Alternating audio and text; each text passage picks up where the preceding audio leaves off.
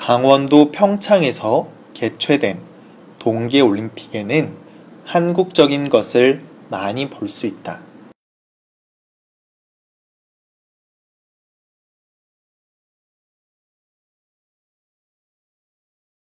강원도 평창에서 개최된 동계올림픽에는 한국적인 것을 많이 볼 수 있다.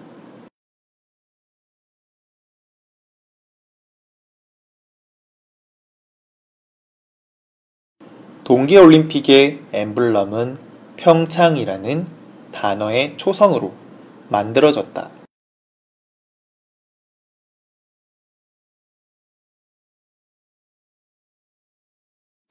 동계올림픽의 엠블럼은 평창이라는 단어의 초성으로 만들어졌다.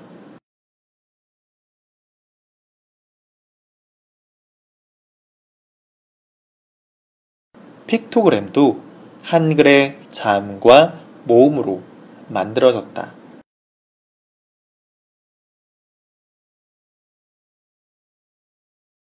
픽토그램도 한글의 자음과 모음으로 만들어졌다.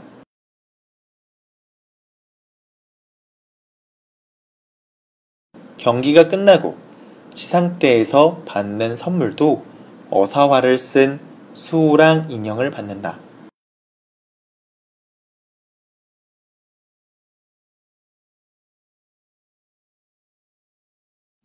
경기가 끝나고 시상대에서 받는 선물도 어사화를 쓴 수호랑 인형을 받는다.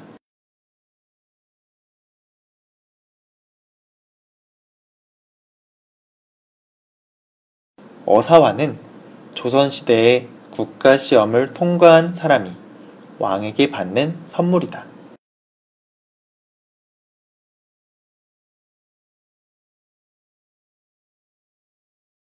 어사화는 조선시대에 국가시험을 통과한 사람이 왕에게 받는 선물이다.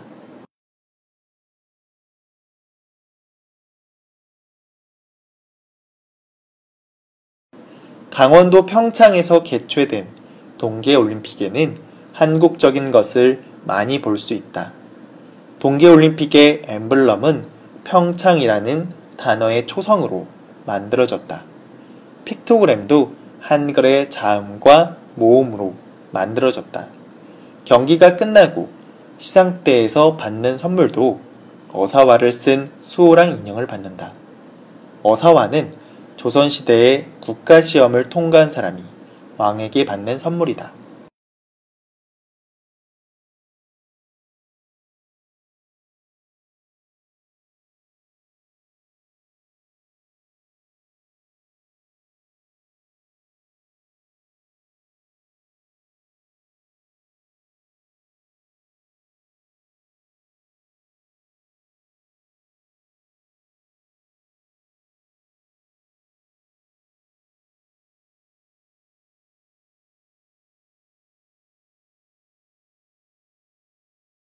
강원도 평창에서 개최된 동계올림픽에는 한국적인 것을 많이 볼 수 있다. 동계올림픽의 엠블럼은 평창이라는 단어의 초성으로 만들어졌다. 픽토그램도 한글의 자음과 모음으로 만들어졌다. 경기가 끝나고 시상대에서 받는 선물도 어사화를 쓴 수호랑 인형을 받는다. 어사화는 조선시대의 국가시험을 통과한 사람이 왕에게 받는 선물이다.